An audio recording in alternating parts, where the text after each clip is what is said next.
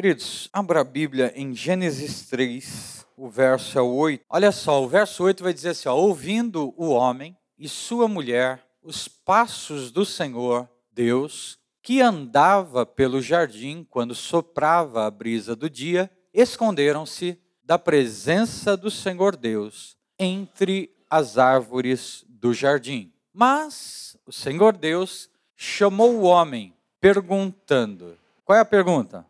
Onde está você? Amém? O Felipe já explicou, mas é, realmente aqui o nosso problema é com o projetor, tá? Não é nem o ambiente mais, é o projetor que é fraco, né? ele precisa de potência. Mas logo, logo a gente vai resolver. Onde está você? Certo? A pergunta feita é, de Deus para Adão, para o homem no jardim ali do Éden. Vamos orar. Senhor, fala conosco esta manhã traz lucidez à mente, ao coração e à vida, dá-nos a capacidade de praticar aquilo que vamos ouvir no nome de Jesus Cristo. Amém. Amém. Eu quero pensar e meditar com vocês hoje acerca de algo que há alguns dias eu comecei a meditar, né? lendo, é, meditando em alguns textos, essa, essa mensagem veio ao meu coração porque a gente precisa pensar nessa condição e a gente precisa pensar em duas coisas muito interessantes: é, aquilo que fazemos ou onde estamos.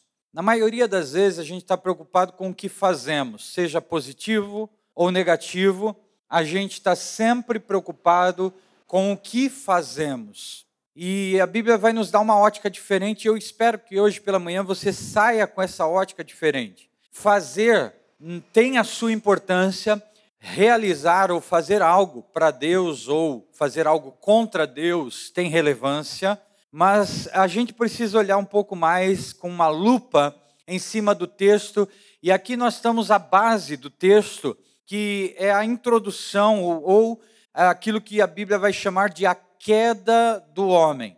É aqui que começam problemas que vão redundar ou reverberar na nossa vida cotidiana aquela velha máxima, aquela pergunta, sabe? Por que somos pecadores? Somos pecadores porque pecamos, ou pecamos porque somos pecadores? Ou somos pecadores porque pecamos? Para você entender. Bom, o efeito de pecar é porque eu sou pecador, ou eu só me torno pecador quando eu peco. Então, enquanto eu não pequei, eu não sou um pecador. Aí, quer ver eu confundi vocês? O Telzinho, filho do Felipe ele é um pecador ou ele só o será quando fizer pecados, cometer pecados? Muitos vão dizer só quando ele errar, pastor, que ele é uma criança. A criança não tem pecado. Quem disse para você? Onde é que isso foi ensinado? A Bíblia diz que nós nascemos. Aonde? Hein, gente? E portanto nascemos condenados no pecado. Como é que Deus vai lidar com, por exemplo, a, a, a morte de uma criança, é, é, enfim, aquela pessoa que é inocente no nosso modo de ver com relação à sua inteligência, com relação ao seu conhecimento acerca do assunto, é Deus que vai resolver, não é a gente que tem que resolver. É Deus quem vai resolver, tá? Então, por exemplo, vamos pensar, vamos pensar mais. Alguém que é deficiente mental, tem algum problema, de intelectualidade, ou seja, tem qualquer dilema que a sua mente não é normal como qualquer ser humano, ela tem déficit, ela tem deficiência, então ela não age como, ela faz coisas que as pessoas não fazem, ela é inocente naquilo que faz, muitas vezes. Como vai lidar questões de pecado, salvação com essa pessoa? Bom, alguns textos da Bíblia vão nos elucidar. Primeiro, que Deus ele considera essas coisas, ele leva em conta tempo da ignorância. Obviamente, ele fala de um tempo antes é, do Evangelho da Graça, é óbvio que ele fala de um tempo antes de Cristo, mas ele também fala disto, de um tempo de que a gente ainda não tinha ah, o conhecimento. E Paulo vai exemplificar dizendo isso: eu só soube que era pecado quando me disseram, quando me mostraram a lei, e a lei me disse que isto é pecado. E então eu entendi o que é pecado mas isso não importa com a natureza. E quanto àqueles que são desprovidos de inteligência ou algum problema mental, estrutural aí, a Bíblia vai falar que até o louco é, encontrará a salvação, até o louco achará o caminho da salvação. Então, Como Deus fará, fica por conta dele e não para nós, meros mortais, ficar tentando resolver a entrada de crianças e a entrada dessa gente no céu. Mas uma coisa precisa ficar bem clara: Deus trata muito certo que o pecado entrou na humanidade por um ato de um homem. Quando um pecou, logo todos pecaram. Então não foi por osmose, ou seja, ah, porque ele fez, aí eu que sou culpado. Não foi por natureza. Ou seja, é, deixa eu explicar também que alguém fala, o que é osmose? Osmose é só o fato, por exemplo, de eu estar junto com alguém e eu me torno esse alguém, ou eu me torno essa coisa. Então não é porque eu estou dentro de uma garagem que eu me torno um carro. Não é um violão dentro de uma garagem que se torna também um carro. Tá? Não é por osmose, eu não sofro essa transformação. Mas eu sou pecador então por quê? Por natureza. Eu e você temos uma natureza corrompida, má, destruída, pecaminosa. Quando começa? Aqui em Gênesis 3 você tem o relato da queda. Adão e Eva estavam em perfeita comunhão com Deus. Adão, primeiro homem, e a mulher estavam em excelência de comunhão. Pensa, gente, pensa nesse relacionamento sublime, em que não havia é, é, no homem o pecado, a maldade, não havia nada disso. Estava ele em um lugar chamado de paraíso, construído Senhor, pelo Senhor, é, confeccionado pelo Senhor, para que o homem cuidasse de tudo ali, para que o homem estivesse ali desfrutando de tudo, e não bastasse isso, o próprio Deus, na virada do dia, na tardezinha, como sopra brisa, Deus vinha estar com o homem, conversar com ele, ter comunhão com ele, ter é, é, relacionamento com esse homem. A, a, forma como aqui se dá o relacionamento, eu nunca vou entender, talvez você também não, e nem sei se um dia chegaremos. Talvez lá no céu isso ficará claro para nós, porque lá nós teremos uma dimensão tamanha como a, a, aqui eles tiveram por causa da graça e do, da salvação de Jesus Cristo, nós somos reconciliados com o Senhor, aleluia! E vamos nos encontrar com Ele, amém. Mas não dá para dimensionar aqui esse tipo de relacionamento. Primeiro, nós temos um Deus que é incorpóreo. Deus não tem pés, Deus não tem mãos, Deus não tem olhos, Deus não tem corpo. Aí você diz: como assim, pastor?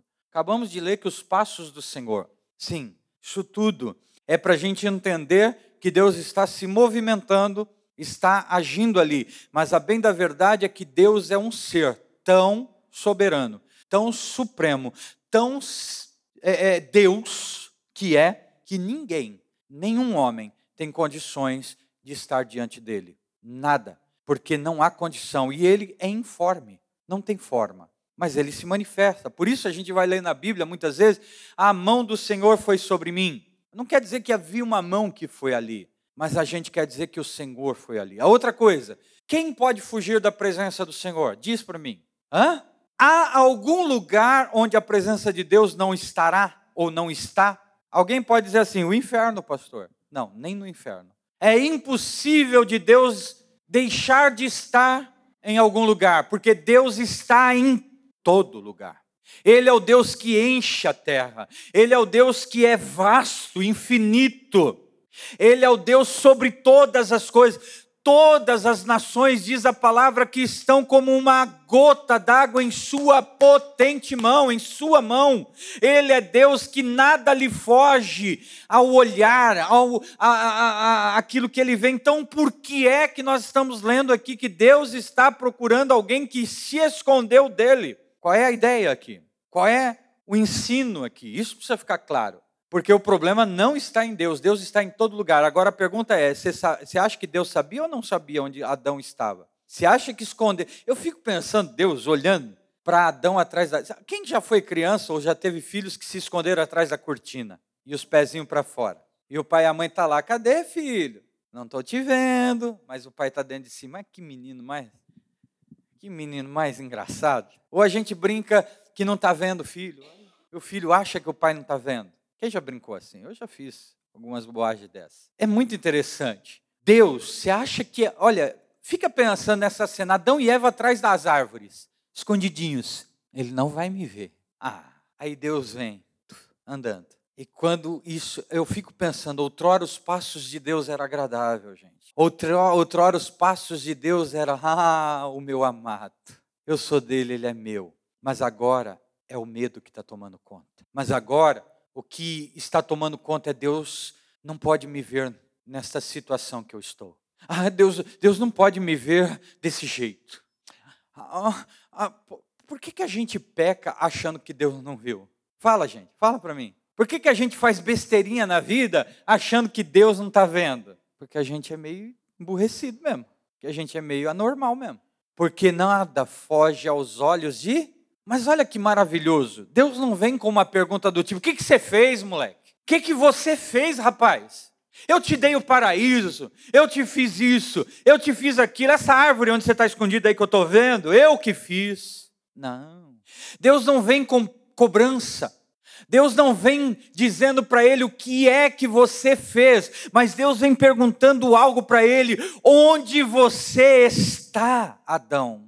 E essa pergunta me inquietou o coração, porque ela, ela ao longo da Bíblia nós vamos ver que onde não devemos estar e onde nós devemos estar. O salmista, ele, quando está eufórico cantando ao Senhor, ele diz: Uma coisa pedi ao Senhor e eu vou buscá-la, que eu possa habitar na casa do Senhor todos os dias, vivendo o que? Na presença dEle, desfrutando da presença dEle. É lugar, é estar onde? Na presença do Senhor. E aí nós vemos essa pergunta porque ela é inquietante. A resposta é: Senhor, estávamos nu e tivemos medo, por isso nos escondemos. O Senhor vai e diz. Aí o Senhor faz uma outra pergunta: por quê? Ou quem disse a vocês que vocês estão nus? Aí ele começa a relatar o que aconteceu. Mas hoje pela manhã, eu queria falar de, dessa condição de estar. Onde? Agora não mais Adão. Deixa eu perguntar para você: não mais Adão.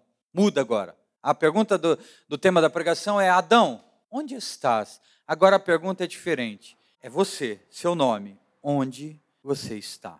Faça essa pergunta para você mesmo. Vamos lá. Um, dois, três. Mário, onde você está? Faça a sua pergunta aí para você mesmo. Agora vira para o lado, então agora faça a pergunta para o outro. Já que você tem dificuldade de fazer para você, faça para o outro aí. Você sabe quem chama aí? Como é que chama? Fala lá para ele. Cláudia, onde você está? Eu quero ler praticamente três textos a mais com vocês, mas já já. Por que, que essa pergunta é importante para nós respondermos hoje? Porque quando o homem pecou, aonde ele estava? Separado de Deus. Onde ele estava? Com medo de Deus, passou a ter medo de Deus, desconfiança, passou a ter nitidez e lucidez das coisas que ele tinha. Por exemplo, a sua nudez agora deixa de ser algo normal, natural, sem erro, sem pecado, passa a ser agora algo que é pecaminoso, contaminado, tudo ao seu redor perdeu o sentido e a razão, ele passa agora é, é, é, a ter sentimentos que ele não tinha, ideias que ele não tinha, pensamentos que ele não tinha, porque aonde ele está agora é completamente no lugar do erro, é no lugar do pecado, ele está aonde ele não deveria estar, ele está no meio daquilo que Deus condena, que Deus desaprova prova que Deus rejeita, ele está envolvido naquilo que Deus não se agrada. E agora, que fazer? Naquele mesmo momento em que Deus os vê ali, conversa com ele, e eles se percebem nus, fazem para si uma vestimenta que não resolve o problema. Deus prepara-lhes uma vestimenta, abate um animal, é o primeiro sacrifício que você vai ver na Bíblia abate um animal, faz roupas para aqueles homens. É interessante que Deus não está cobrindo a nudez daqueles homens com roupa, mas está cobrindo a nudez do homem e da mulher com sangue. Você vai ver por toda a Bíblia isso. O sangue purificando o pecado. Vê ou não vê na Bíblia? Por que, que você vê tantos sacrifícios na Bíblia? Era necessário que o sacerdote oferecesse ano após ano sacrifício, porque isso está apontando para um caminho. Qual é o caminho? Aquele que depois vai ser revelado. Porque a Bíblia diz que neste momento, quando ele está ali fazendo aquela roupa, Deus já está dizendo para o homem: calma, calma, que eu tenho um lugar preparado para vocês. eu tenho um lugar de salvação. Eu tenho um lugar para onde vocês devem estar ou precisam estar para que não haja mais essa manifestação de mal e de pecado. Então a condição agora onde estás, Adão, é onde eu não queria que vocês estivessem, mas calma, porque eu estou preparando um outro lugar para vocês estarem, para resolver esse problema que você arrumou. Aí Deus, que não é pego de surpresa, já havia preparado um cordeiro desde a fundação do mundo seu sangue já havia sido derramado desde a fundação do mundo, desde antes, né, perdão, da fundação do mundo. E aí ele caminha com isso. Aí nós vamos encontrar, por exemplo, um texto nas escrituras que eu amo, Romanos 8. Abre lá.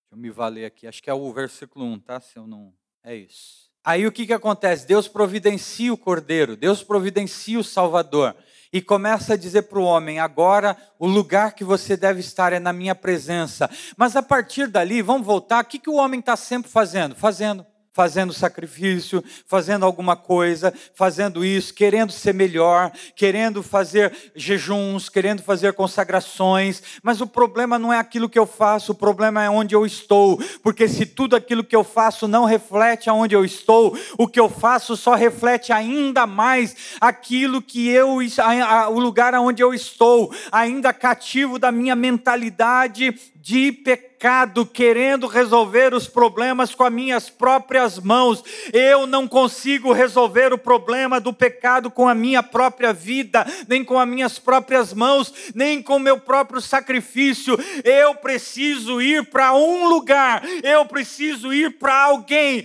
eu preciso ir para Cristo, e em Cristo eu sou perdoado, e eu encontro de novo a paz que reina sobre todas as coisas. Aleluia!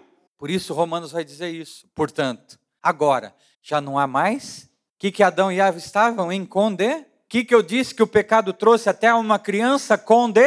Agora não há mais com. Por que não há mais condenação? Para quem não há mais condenação? Onde não há mais condenação? Leia aí para mim. Para os que estão. Ah, para quem faz muito jejum e oração. Ah, para quem vai muitas vezes à igreja.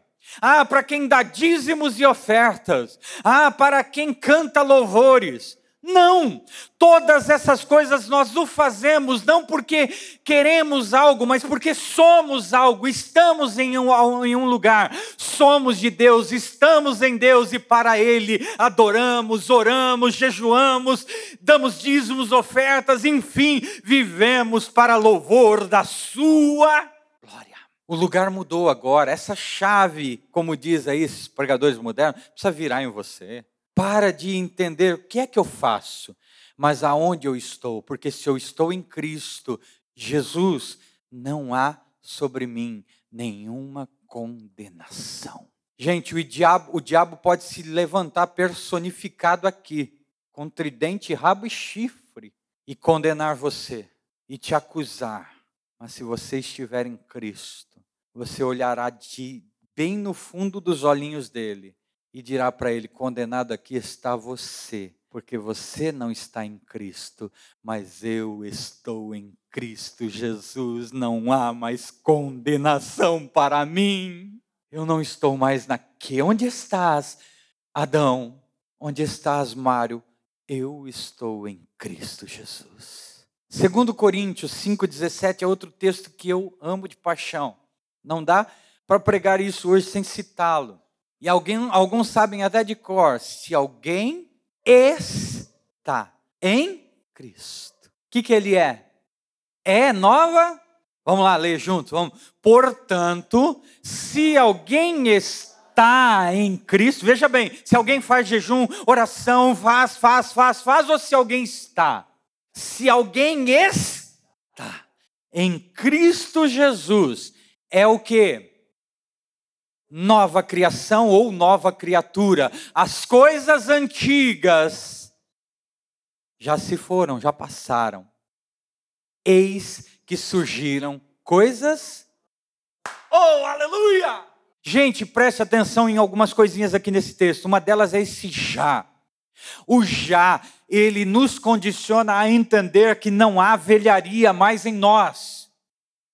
Velharia de quê? Coisas antigas, o pecado antigo, as obras antigas, as coisas do, da, da vida antiga, não há mais. Você está liberto em Cristo Jesus. Se hoje algo te escraviza, seja um vício qualquer, seja um pecado qualquer, eu convido você a ir a um lugar, e este lugar é em Jesus, porque lá não há vício que sustente, não há pecado que aguente, não há mal que persista, não há poder das trevas que continue. Em Cristo Jesus, você e eu somos novas criaturas, as coisas velhas se passam, tudo tudo se faz novo.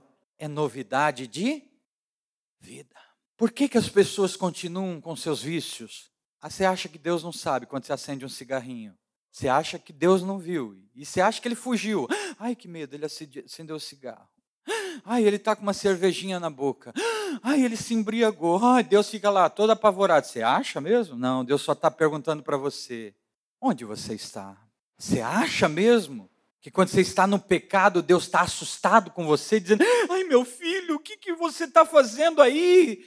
Não, Deus só está perguntando para você, filho, onde você está? Porque se você estiver em Cristo, as coisas velhas não te pertencem mais. Tudo se fez novo.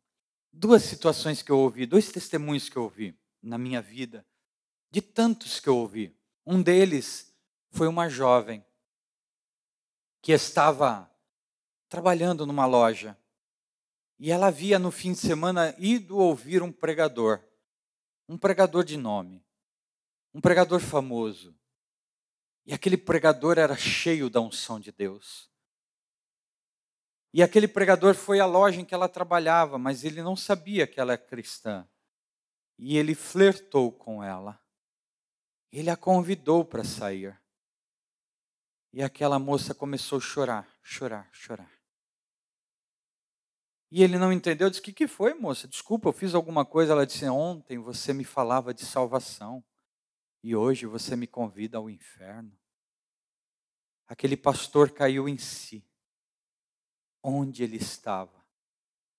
No erro, no pecado. E levando outras pessoas para o erro e para o pecado mesmo tendo sido usado na noite anterior. Porque as pessoas se esquecem de que Deus as colocou em um lugar alto, um lugar da sua presença. Por quê? Porque começam a se embaralhar com as coisas desse, começam a encher a mente das coisas desse. E eu vou dar um conselho para você. Encha-se cada vez mais de Deus e menos a sua carne prevalecerá. Encha-se cada vez mais do Espírito Santo e menos você andará pela força do seu próprio braço, mas você andará na unção e na força do Espírito Santo de Deus. E você perceberá uma força muito maior, muito maior do que você imagina, porque não vem de você, mas vem daquele que habita em você, que é maior que o que habita no mundo. Aleluia!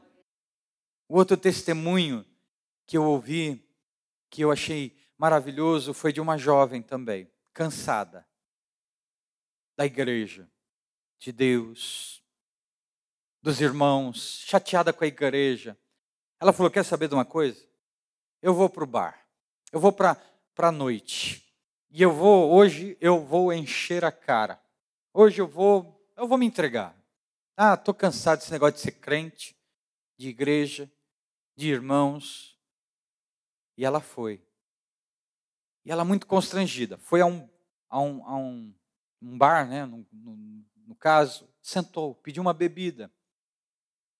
Ao lado dela sentou alguém. E olhou para ela e disse assim: Escuta, o que, que você está fazendo aqui? Você não é daqui. Esse não é um lugar para você. Esse não é o seu lugar. Naquela mesma hora ela teve consciência.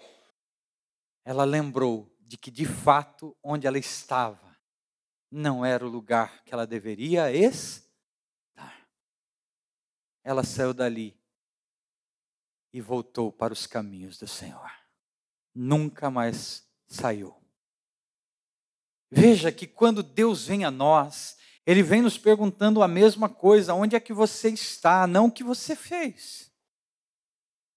Porque o que você fez está refletindo aonde você está. E não adianta que você dizer que está fazendo coisa boa quando você está fora dele. Porque até a sua boa ação fora dele é má.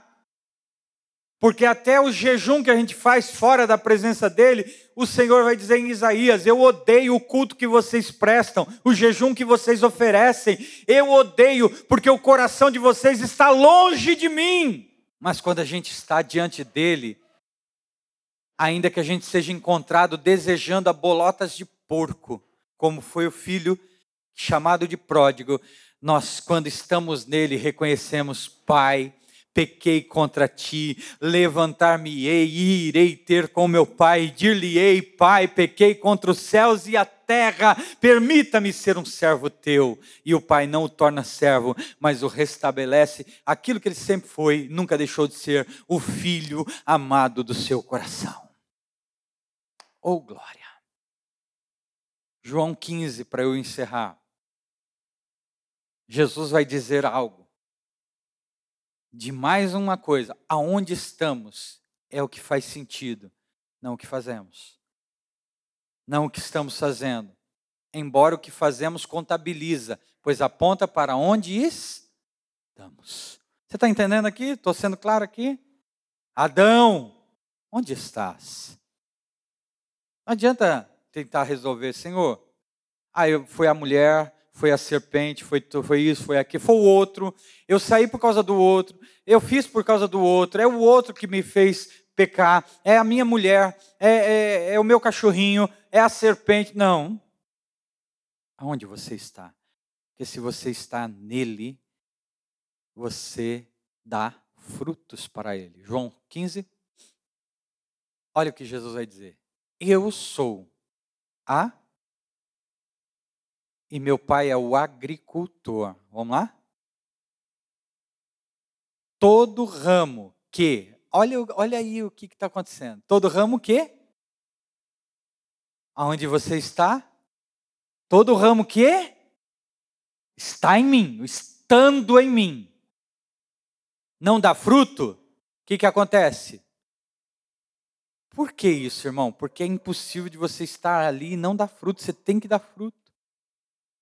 Agora, veja, todo que dá fruto ele poda para que dê mais fruto ainda. Vamos seguir. Vocês já estão limpos pela palavra que vos tenho falado. Vamos lá. Permaneçam aonde, gente? É estar. Permaneçam em e eu que permanecerei em vós. Nenhum ramo pode dar fruto por si mesmo, se não permanecer na. Vocês também não podem dar fruto se não permanecerdes em mim, se não permanecerem em mim. Eu sou a videira, vocês são os ramos. Se alguém permanecer em mim e eu nele, esse dará muito fruto, pois sem mim nada podem, ou, sem mim, vocês não podem fazer coisa. Ô oh, gente, eu passaria o domingo todo, se fosse você, eu ia para casa, põe esse versículo, passaria o dia todo lindo, só isso aqui. Onde você está? Sabe qual é o problema de muitos crentes que não dão fruto? É porque eles não estão no lugar certo. Sabe por que muitos começam a dar frutos e outros não estão dando fruto? Porque estão em lugar errado. Se você quer começar a dar fruto, lembre de onde você está na videira. Quem é a videira? Jesus. O que é estar nele? Bom, estar nele passa pelo entendimento da conversão, da, da vida que você entrega para ele. Segundo, passa da vida que você dedica a ele. Terceiro, passa pela obediência que você presta a Ele. Ninguém o servirá ou estará nele sem obediência, sim ou não? Hã? Tem que passar pela obediência. O que queres que faça, Senhor? Qual é o teu propósito nisso? Onde devo estar? Irmão, olha, se você estiver nele, não importa qual é o problema que você esteja enfrentando, se você está nele, você vai dar fruto em qualquer circunstância que você estiver. Tá claro para você aí? Adão, onde estás? Pergunto. Irmão, irmã, onde você está? Onde você está? Você está nele? Se você não está nele, corra para ele hoje. Venha para ele hoje e não saia mais de lá. Porque quem está ali, perdoado está, liberto está, transformado está, renovado está, fortificado está, cheio do Espírito Santo está, a vida abundante está, cura vai brotar, milagres acontecerão, Deus se manifestará, porque estamos nele e ele em nós. Aleluia. Por isso que tem um texto nas Escrituras que vai nos dizer o seguinte: que ainda que na velhice nós estejamos, nela nós ainda daremos? Daremos? Porque para Deus, quando estamos nele, estamos sempre sendo revigorados todos os dias. Passaremos por lutas, tribulações, batalhas, mas estamos lá enxertado nele, recebendo vida, vida, vida, vida, porque estamos nele, estamos nele, não estamos em outro lugar, estamos nele, não estamos em outro lugar, estamos nele, não estamos nas trevas, estamos na luz, não estamos diante do mal, estamos diante de Deus, não estamos servindo ao inimigo, estamos servindo ao poderoso de Israel. E a nossa vida está transbordando. Por isso, eu quero convidar você a essa reflexão. Onde você está agora? Deus sabe. Não adianta ficar atrás da árvore. Ah, ele não está me vendo. Ah, porque ele está. Ele vê. Ele vê. Sabe uma das passagens maravilhosas? É o chamado de Natanael. Quantos lembram do chamado de Natanael? Jesus diz para ele o quê? Eu te vi. Irmão, sabe, por que que Natanael, quando de, ele entendeu quando Jesus falou assim, ó, eu te vi, ele se assustou. Porque simplesmente eu posso ter passado aqui, visto alguém aqui dentro da igreja e eu me encontrar com ele mais tarde e dizer, eu te vi embaixo da figueira. Mas esse não é o problema. Nós estamos falando com alguém que é onisciente, sabe todas as e vê todas as coisas. Então, ali houve um milagre. Ali Jesus não passou assim, olha, tem um camarada lá, é, eu vou chamar ele para discípulo, é Natanael, ele está embaixo da árvore. Ele, gente, quem é aquele ali? É Natanael, né? Então, eu sei. Não, não. Jesus, quando diz que sabia que ele viu, deixa eu te explicar o que aconteceu. Natanael, naquele exato momento, ele era um hábito hábito de gente, porque Jesus vai falar que ele era um homem muito importante. Jesus não fala isso para qualquer um, fala? Hein, gente? Jesus diz para alguém que ele é importante, você para para pensar que aquele cara é importante. Quando Jesus diz para ele que ele era alguém importante, você entenda que Jesus está brincando com ele, não. Agora, na importância lá é da sua inteligência, e ainda mais daquilo que ele buscava, porque ele buscava o Messias, ele queria. Então, deixa eu te contar um hábito que era dessa gente aí, desse povo que era, eles gostavam de meditar. Então havia um hábito que era o seguinte: pós-café, pós-almoço, pós um lanche, pós enfim, saíam para a varanda da casa, muitas vezes embaixo de uma árvore, muitas vezes sentados ou muitas vezes refletindo, apenas pensando pensando, pensando. E eles pensavam muito. E Natanael estava pensando: quando viria o Salvador, o Messias? Quando viria aquele que a Bíblia prometia? Quando Jesus vem chamá-lo, ele está com todas as respostas, porque ele estava meditando nela. Não, não virá, virá coisa boa de lá? Não, não há profeta nessa nação. Aí Jesus precisou dizer para ele: Não, eu sou aquele. Eu te vi quando você estava meditando lá. Opa, esse é o Deus que me vê. Se não me engano, termo, um dos nomes de Deus, Roi, El Roi. Você sabe disso, Feu? Se não, é o Deus que me vê. Gente, aprenda isso. Nenhum de nós está escondido de Deus. Ele sabe o que você anda fazendo por aí. Mas fique tranquilo, ele não vai chegar te cobrando, ô, oh, o que, que é isso? Ele vai chegar te perguntando: onde você está? Porque se você estiver em mim e eu estiver em você, a parceria vai ser boa, nós vamos dar muito fruto. Mas se você estiver em mim, não dando fruto, eu vou ter que te cortar. E se você estiver em outro lugar, você não está em mim. E se não está em mim, você continua nos seus delitos, pecados, na sua condenação, no seu pecado, e se você vai para o inferno. Três circunstâncias aqui, presta atenção. Você está em mim, mas não está dando fruto, eu vou cortar. Você está em mim, está dando fruto, a parceria é boa, nós vamos longe. Você não está em mim, você está em outro lugar, você está indo para o inferno, porque continua nos seus delitos, nos seus pecados, no seu erro, na velha natureza, em Adão ainda mas nós todos estamos em Cristo Jesus. Aleluia. Amém? Feche os teus olhos.